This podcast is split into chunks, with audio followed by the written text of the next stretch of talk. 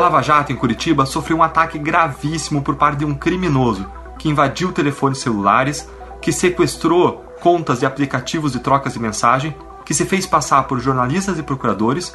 E o nosso receio é que a atividade criminosa dele avance agora para falsear e deturpar fatos nesse imenso ataque contra a Operação Lava Jato. Primeiramente, Sergio Moro estava fingindo ser neutro, um juiz neutro e imparcial, quando na realidade era o chefe da Força Tarefa da Lava Jato. Bem, eu acho que todos nós devemos preocupar, porque é um ataque, de certa maneira, às instituições. Não fui só eu que fui vítima dessa tentativa, mas também procuradores da Lava Jato. Nós temos notícias até de jornalistas, igualmente até possíveis parlamentares. Ou seja, é um ataque orquestrado. Um hacker que pegou de forma ilegal, ilícita, criminosa, dados de terceiros. Precisa ser punido. Olá, ouvintes, bem-vindo a mais um episódio do podcast O Fato É. Eu sou Leonardo Spinelli, estou aqui com Rafael Carvalheira e hoje também temos Felipe Vieira, que vamos aqui discutir também, conversar com diversos atores aí sobre esse, esse assunto aí que a gente já deu uma palhinha aí, que é essa questão do, do hackeamento de hackers e das que também isso envolve segurança nacional, envolve tecnologia, envolve inclusive é, a feitura do que a gente faz aqui, que é jornalismo. Vamos lá. Tudo bom, Léo? É, tudo bom, Felipe? Que Rafael Carvalheira falando. É, antes de tudo, né, vamos dar uma atualizada em como está o caso dos hackers. Os hackers que hackearam a República inteira, por assim dizer, né? O presidente da República, os presidentes da Câmara, do Senado, procuradores, por fim o juiz, o então juiz Sérgio Moro e os procuradores da Força Tarefa da Lava Jato. Então por isso que chamou atenção. Então vamos atualizar aqui dizendo que desde junho a, o site The Intercept, a Folha de São Paulo e a Veja divulgam conteúdos de conversas suspeitas entre integrantes da Força Tarefa da Lava Jato, obtidas por meio da invasão de aparelhos de celular de muitas das principais autoridades da República. No mês passado, no final de julho, a Polícia Federal prendeu quatro suspeitos de entregarem o um material ao jornalista Glenn Greenwald, editor do Intercept no Brasil. Walter Delgatti Neto, um dos quatro, assumiu ser o líder do grupo e informou como teria agido para obter a informação. A Polícia Federal segue finalizando o inquérito e as notícias como resultado do material com as conversas também seguem sendo publicadas. Então esse é um pouco do resumo do caso. Felipe, bem-vindo. É, você pela primeira vez participando com a gente. Valeu, que honra. Do Fato É. Então esse é um pouco do resumo do caso. É, do caso em questão que nos, é, nos impulsionou a tratar sobre esse assunto, né? Hacker, segurança nacional, segurança nas redes, nos aparelhos celulares, nossa segurança pessoal, ah, envolvendo sites de compra, e-commerce, essa, toda essa parafernália tecnológica. Então, é, eu não sei se você já teve algum caso pessoal de hackeamento dos seus dados ou de divulgação. Não. Felizmente não, viu? É, a gente tem alguns casos aqui, né? A gente diariamente é, noticia também na, na, imprensa alguns casos de vazamento de dados, como aconteceu, por exemplo, com os dados do Netshoes uhum. e outros tantos, né? Com, com a, envolvendo até eleições, dados de eleitores. Mas enfim, então para a gente dar o nosso start e, e, explicar melhor esse universo do hacker, né? É preciso pontuar que a grande maioria deles é do bem. É, do bem. Porque na cabeça do cidadão comum é, é, eles são bastante identificados com, com Deep Web e como se a Deep Web também fosse só um lugar de crime. Uhum. Então a gente convidou é, o analista de sistemas da Concrete Solutions, Bruno Eugênio, que está 12 anos aí nessa nessa, nessa área, pelejando, para tratar um pouco da atividade do hacker, né? Então ele conversa com a gente. É, é importante deixar claro que ele não há, não, não, não, não age como hacker. Ele não é um hacker, mas na área ele, ele, ele estudou muito o assunto, então ele conversa com algumas pessoas desse universo e como isso funciona. Ô, Rafa, eu queria só destacar uma, uma, algumas falas do, do, Bruno Eugênio, você entrevistou ele, né? E uma das coisas que eu gostaria de chamar a atenção é, na fala dele, é dessa briga de gato e rato, né? De, dos hackers, né? Do, dos hackers, né? Do pessoal de segurança versus os hackers, né? Essa galera que, que invade mesmo pra, de forma ma maliciosa, enfim, para fins, vamos dizer assim, maliciosos e, e, e criminosos até.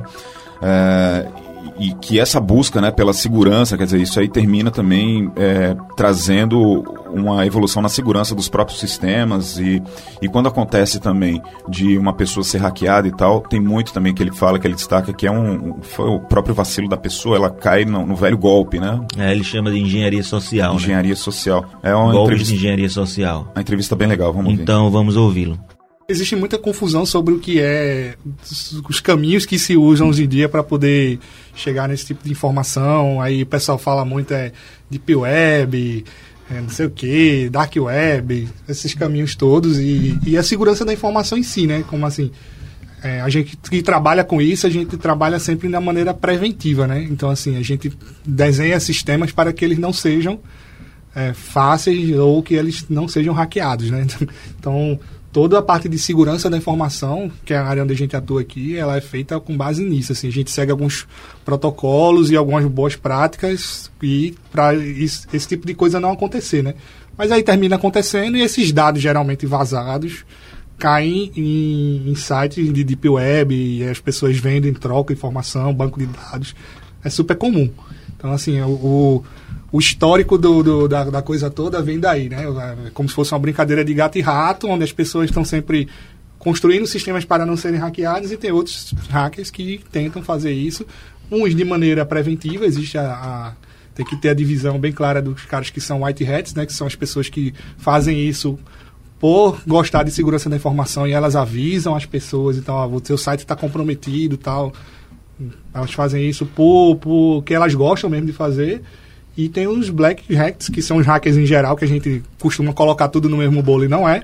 Que é a galera que faz por, por chantagem, por, por maldade mesmo, enfim. Qual é o perfil do, de um hacker, por exemplo, que tu possa conhecer? Ou, eles estão no dia a dia, por exemplo, pode estar sentado do meu lado no trabalho e a gente não saber quem é? Ou, ou tem um, um tipo de comportamento que a pessoa identifica rapidamente que, que se trata de um. Não, não tem. Assim, é, geralmente é uma pessoa que tem bastante conhecimento em um determinado campo do, do da, da computação. Alguns são mais voltados para a área de redes, outros são mais voltados para a área de sistemas, porque existem técnicas diferentes para diversos tipos de hackers diferentes que, que são executados por aí, desde escuta de IP até invasão bruta de um sistema de login e senha. Então são perfis de estudo diferentes nem todo hack domina todo tipo de, de, invasão ou todo tipo de técnica. Mas é difícil traçar um perfil de um hacker, assim, não, não existe um, assim, uma característica que define um cara, não. Geralmente é um estudioso da área da computação que se dedica bastante a isso aí e você não consegue identificar no dia a dia porque muitos deles levam a vida normal e quando chegam à noite em casa ou, ou muitos trabalham com isso até e continuam seus estudos fazendo é, invasões e explorando vulnerabilidade de sites e portais por aí. É difícil identificar, você não consegue simplesmente olhar para o cara e dizer esse cara é um hacker. Entendeu? Não tem um perfil. Pode ser até um, um, adolescente que gosta de estudar, existem muitos que são autodidatas, outros que são PHDs em matemática, estatística, computação. Não, não tem como identificar. É difícil. No caso, como é que vocês identificam também quem é da área, né? E trabalha isso no dia a dia? Como é que identificam também é, uma provável contribuição que esses caras é, promovem né, para o meio? Não, sem, sem, essa, sem essa turma que trabalha fazendo isso, vamos colocar aqui que é um, deixa de ser um trabalho, é, é impossível a computação estar hoje no estágio que ela está, tão presente na vida da gente, de maneira segura. Apesar de parecer, quando a gente ouve, por exemplo, a notícia dessa de um hacker conseguiu acessar um telefone de uma autoridade magistral brasileira. É, é, estranho você ouvir falar isso, mas é importante que esse tipo de coisa aconteça, claro, geralmente em ambientes controlados, mas as contribuições que os hackers deixam para a sociedade são muito grandes. A gente já teve diversas falhas de segurança que foram descobertas por hackers e que são ajustadas em tempo real muitos dos hackers não, não têm o perfil de explorar as vulnerabilidades, os white hats, por exemplo. Eles avisam primeiro, para quem está sendo atacado, dizendo, ó, seu site, o seu portal, seu aplicativo tem a vulnerabilidade XYZ. Então, muitos deles se juntam. Existem é, associações como a OASP, que é um, uma organização que passa diretrizes para tornar a internet mais segura. Então, assim, é, ela gera guias de desenvolvimento de como você se precaver com certos tipos de hack mais comuns, como é, SQL Injection, para citar um exemplo aqui bem comum na área de web. Então, assim. Tu poderia aprofundar isso para quem não, não conhece o termo? É, o SQL Injection nada mais nada menos é que é uma pesquisa em um banco de dados feita de maneira não, não, não autorizada. Ele, através da, da URL, lá ele injeta comandos de pesquisa no banco de dados e se seu banco não for protegido, sua aplicação não for bem modelada, você consegue acessar o banco de dados sem ter as credenciais é, próprias para isso. Então você consegue ver o resultado na tela. E isso pode ser fatal, porque você pode revelar CPFs, é, resultado de concursos. Isso já aconteceu, por exemplo, aqui. É, a gente teve um exemplo do pessoal da Compesa, se eu não me engano, da IPAD, que revelou um concurso com SQL Injection. Eu não lembro exatamente qual foi o concurso. Eu tenho quase certeza que foi da Compesa, foi um concurso da IPAD, que foi desastroso. Assim, isso as pessoas colocaram depois na internet, isso rolou e assim, não é legal, mas acontece. E é um dos hacks mais comuns se você não modela a sua aplicação para isso. Hoje em dia existem diversos frameworks e, e desenhos de aplicação pré-prontas, pré digamos assim, para facilitar o termo, que já trazem essa proteção contra SQL Injector nativa. Então, muitos desenvolvedores hoje em dia já estão livres de sair porque algum hacker já explorou essa vulnerabilidade e já trouxe esse pacote para a gente, a gente já consegue trabalhar mais tranquilo com isso. Claro, a partir do momento que eu tenho novas atualizações de software, de hardware, podem surgir novas falhas. E é esse é o trabalho dos hackers, principalmente dos white hats, que trabalham com isso, vivem disso. Explorar novas vulnerabilidades, explorar, trazer novas falhas à tona. Então, sem o trabalho desses caras também a gente não consegue medir é, onde estaria a computação hoje, entendeu? Assim, a gente tem muito que, que, que agradecer em termos de design, em termos de, de arquitetura de soluções hoje a esses, digamos assim, essas falhas que são reveladas por eles. Bom, a gente ouviu aí o Bruno Eugênio, né? Bruno Eugênio, né? Com, Bruno Eugênio. Com tiradas interessantes, né? Sobre Justamente. o tema. E agora, Felipe também conversou com um especialista aí na área de tecnologia. Como é o nome dele mesmo, Felipe? É, o seu xará. Ele se chama Leonardo Metri, ele é carioca, ele é engenheiro de software com, e especialista também em segurança ambiente virtual com foco na produção de inteligência. E ele tem aí uma, uma larga experiência nessa questão de segurança e o papo foi muito, muito legal, principalmente quando ele fala aí da questão da do quão o Brasil quanto o Brasil ainda precisa evoluir, né, em termos de segurança institucional. Vamos, vamos escutar? É uma, talvez uma cultura de de segurança, né, Felipe? Isso. Porque isso, isso, isso me lembra, Léo, acho que a gente já conversou até de for, informalmente fora do ar, sobre o, o caso de Hillary, né? Uhum. Hillary Clinton, que era candidata democrata contra Donald Trump, o republicano, na última eleição, que virou o escândalo o fato dela né? ter usado um e-mail. É, particular, né? Não uhum. era um e-mail de segurança quando ainda ocupava o cargo na defesa dos Estados Unidos. Então, aquilo para o brasileiro pareceu meio surreal, assim. Como assim usar um e-mail pessoal? Qual seria o problema nisso? Eu acho que o caso do, do agora da Vaza Jato, que assim está sendo chamada, também dá um choque de realidade no brasileiro para dizer, ó, oh, galera é, é preciso tomar cuidado, obedecer protocolos. Então acho que traz mais para perto o caso de Hillary para a gente. Então vamos de fato é. escutar o, o, Leonardo Felipe. E essa entrevista com ele vai justamente nessa, nessa linha aí, né? Segurança institucional e principalmente como nós estamos atrasados nesse sentido. Vamos lá. Boa.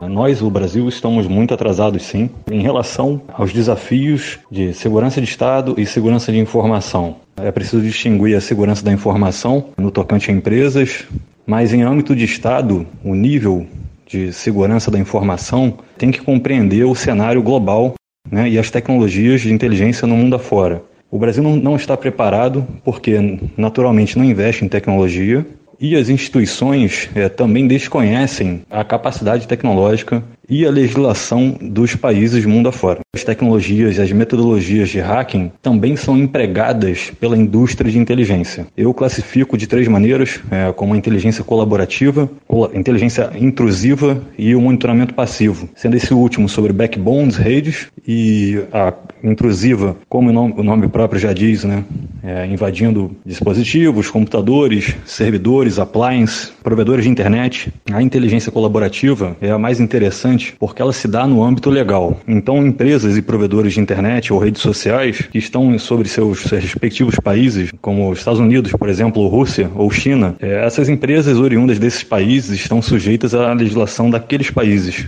Nós aqui no Brasil é, utilizamos amplamente, é, não só nas empresas, mas nas instituições também, é, mensageiros e redes sociais para tratar assuntos de Estado. Então, reparem que na prática, essas informações estão armazenadas em servidores em outros países, portanto, produzindo conhecimento para outras nações. O Brasil não tem a mentalidade de proteger a sua informação. No governo anterior, tivemos algumas iniciativas, como a criação do DESIC, o Expresso V3 do SERPRO, o WhatsBeam, mas são iniciativas ainda tímidas frente aos desafios da proteção da segurança da informação e da proteção de Estado.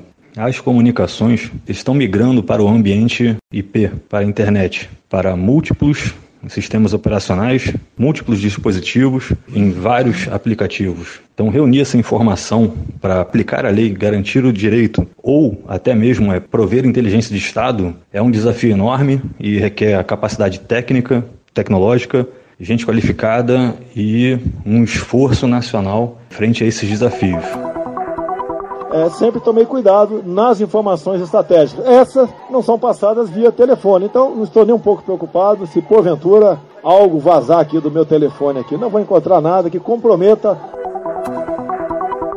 É, pois é, mas ao contrário do, do presidente, né, do, é, é, há uma preocupação com relação à segurança nacional, né, quer dizer, o, o Leonardo, Leonardo Metri nessa entrevista, ele destaca bem isso, né, que é, como o, todos, é, o pessoal do, do governo mesmo, de todas as esferas aí do governo, estão vulneráveis, né? É, com relação ao, ao hacking, né? E, e, ele destaca, inclusive, que o hacking está intimamente ligado à indústria da inteligência, né? Quer dizer, que o Brasil precisa desenvolver, é uma questão até de segurança nacional. Sobre é, esse hacking dos chefes de Estado e da PGR nacional, que foram é, identificados na operação spoofing da Polícia Federal, eu preciso dizer nós, como desenvolvedores de segurança e de inteligência, estamos sempre acompanhando as novas tecnologias, buscando brechas e descobrindo maneiras de prover às instituições, por meio das empresas, acesso e aquisição de inteligência digital, interceptação legal de dados, não hacking. Né? Nós, desenvolvedores, nos grupos né, onde nós nos comunicamos, identificamos, muito antes até da Polícia Federal, que haveria uma brecha de se autenticar no provedor do Telegram com um chip clonado e a partir daí passar a falar para frente, porque a gente passa a se comunicar dali em diante, né, não tendo o acesso para trás. Foi o que aconteceu. Tivemos a felicidade de ver posteriormente o Estado brasileiro identificando os, os responsáveis, exatamente como nós prevíamos. Antes disso, em meados de 2013, nós conseguimos também, através de um emulador Android, receber mensagem de qualquer WhatsApp. E fomos é, privados disso após uma atualização do próprio aplicativo e do provedor do WhatsApp. Então, as metodologias né, de hacking de inteligência, quando bem sucedidas, se repetem. Isso pode ser visto, inclusive, né, com, como phishing, cross-site scripting e uma gama de outras maneiras. Né, em algum momento, alguém identificou uma maneira, uma brecha, ultrapassar as barreiras da segurança da informação e depois isso se tornou uma metodologia. O caso do Brasil, do Telegram, membros de Estado, membros da área de inteligência ou de aplicação da lei, juízes, utilizando tecnologias estrangeiras, e repare que isso não é um protecionismo, é só uma questão conceitual de onde está a informação, para tratar assuntos de Estado. Então, é de se imaginar que metodologias de hacking deem acesso, né, pois não, essas tecnologias não estão sob guarda-chuva do Estado brasileiro, e sim de outras nações, outras empresas. É de se esperar que eh, em algum momento isso fosse acontecer, porque já aconteceu com outras, outros provedores como o WhatsApp. Atualmente, a PGR adotou o eSpace, é, de uma empresa estrangeira chinesa, conhecida pela indústria de segurança da informação por prover backdoors, né, portas de acesso, para governos e para o Estado, no caso, seu país de origem, de origem a China. Então, é, migrar as comunicações do Telegram para uma outra empresa não, não resolve o problema. Eu, particularmente, já analisei a solução, já vi que tem alguns bugs né, e, e, problemas de segurança, é, alguns publicados até pela própria empresa. Já vi ali uma seara, possíveis invasores, né, hackers e outras nações poderiam ter acesso às comunicações da PGR. O Brasil tem algumas soluções já assim de comunicação rápida, aplicativos de comunicação em tempo real. Né? Isso começa por mudar a mentalidade do servidor público né, e dos chefes de Estado também. Em um primeiro momento, eu diria que isso se dá pela, pela, pela cultura, uma cultura de proteção e segurança da informação. Então, gente, é isso aí que o Leonardo falou. Uh, o Brasil precisa, né?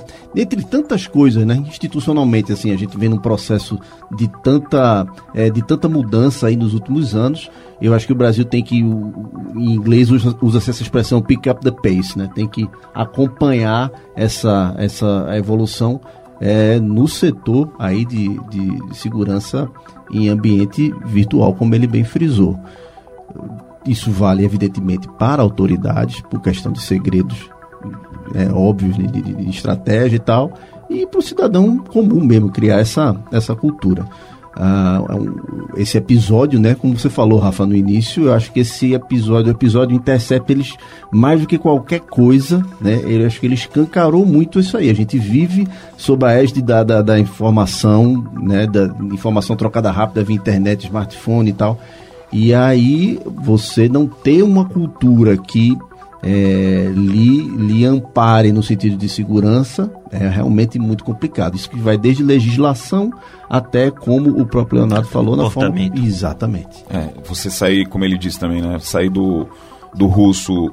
Me, é, como é o nome do, do russo? É, o russo do Telegram. É, você sair do russo do Telegram. que eu acho aqui. É, para os chineses, né? Quer dizer, você você está deixando aí, se você for do, do governo, você está você está entregando suas informações lá trocadas, é, né, com é, outros é. outros parceiros aí é que não estão na história. Né? E é importante, Léo, a transparência. Por quê? Fala-se muito, né? A gente tem muito na cabeça o imaginário do americano espionando, né? Eu achei Eu, o nome aqui só é? para uh, interromper um pouco, Felipe. O nome dele é Durov. Durov. Ele foi criado o Telegram. São dois irmãos, São se não dois me engano, irmãos, isso. Nikolai e Pavel Durov. Pavel Durov, exatamente. O, os donos do Telegram, né? Os criadores. Aí a gente vive nessa existe um imaginário, um certo imaginário popular que remete a os Estados Unidos, agência de espionagem, NSA e por aí vai, como se fossem os grandes hackeadores do mundo e tal.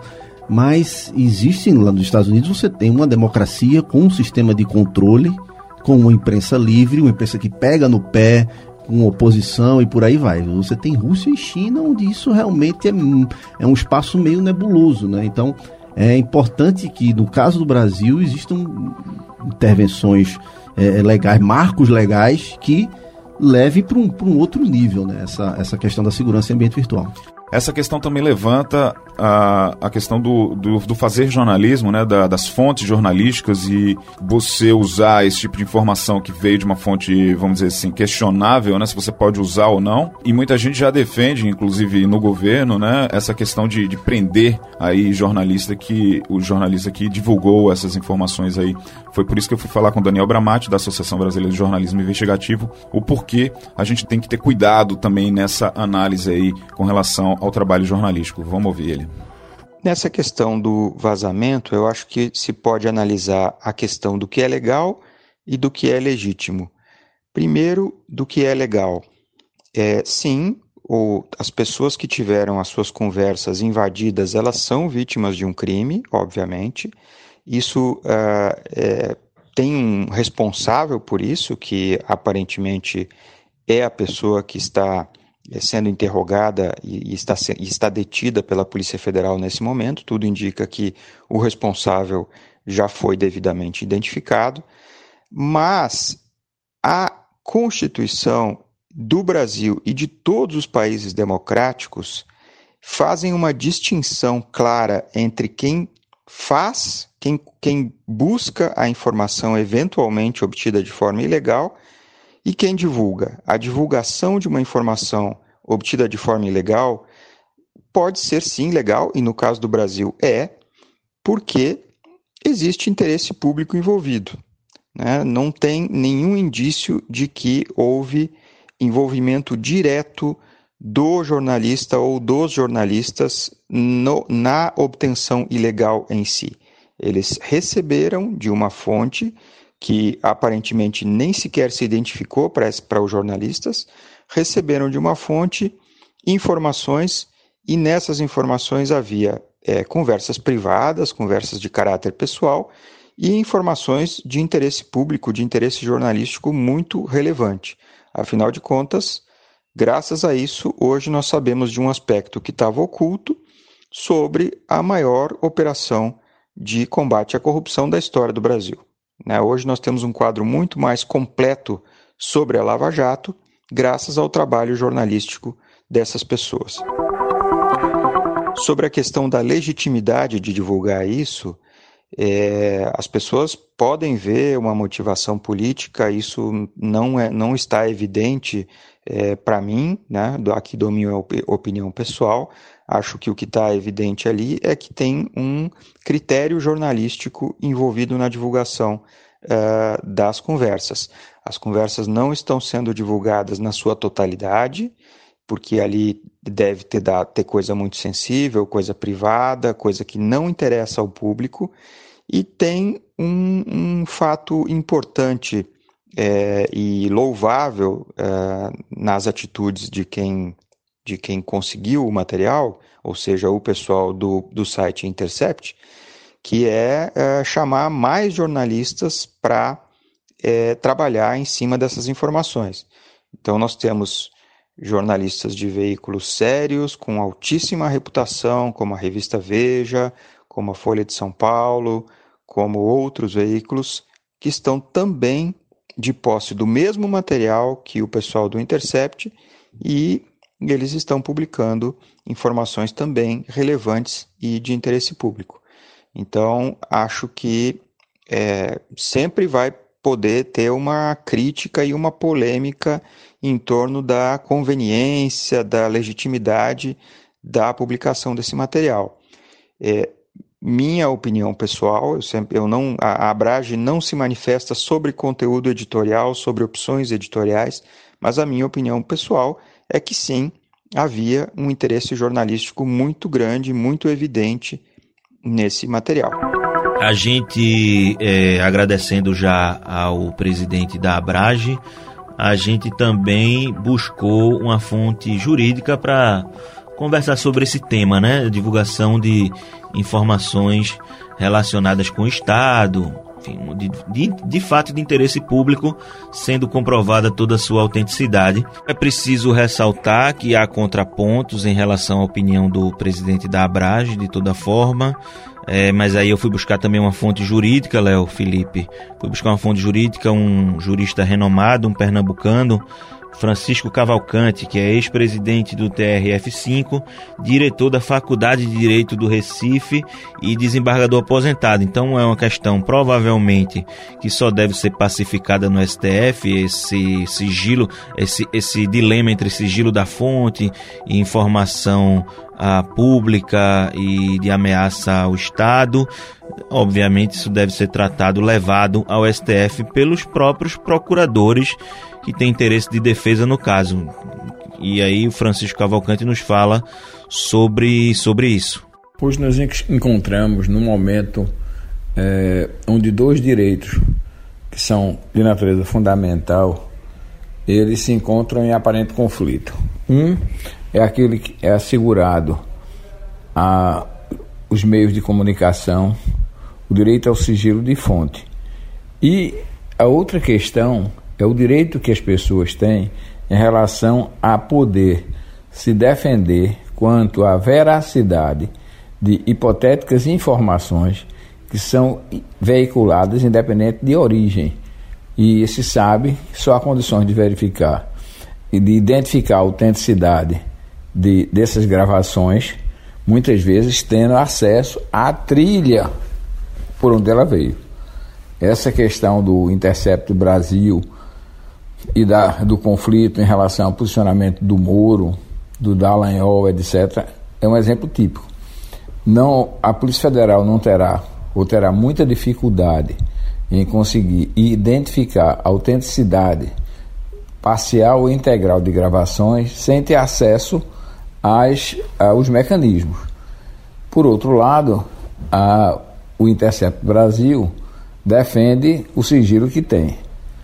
Entendo que deve-se, encontre-se um meio termo. O meio termo é poder-se assegurar a polícia em condições de reserva, de sigilo, o acesso aos mecanismos, sem se permitir que esse acesso, uma vez que proveniente de uma informação jornalística, possa gerar a ação contra aqueles que repassaram a informação para os veículos de imprensa. É a única forma de conciliar esses dois direitos. Poder se verificar a autenticidade de uma informação que se dá sobre alguém e a preservação de um direito assegurado aos meios de comunicação. É isso aí, pessoal. Obrigado mais uma vez por estar aqui com a gente. É, esse foi o podcast O Fato É e na semana que vem a gente volta aí com mais gente falando sobre assuntos importantes aí. Obrigado, Rafa. Obrigado, Felipe. Valeu, Léo. Valeu, Rafa. E estamos aí sempre que precisar, hein? Obrigadão, Felipe, pela participação. Léo, obrigado aí nessa parceria. E só lembrando a vocês, por favor, de seguir o Fato É nas principais lojas de podcast aí do nosso Brasil varonil. Um abraço, até a próxima.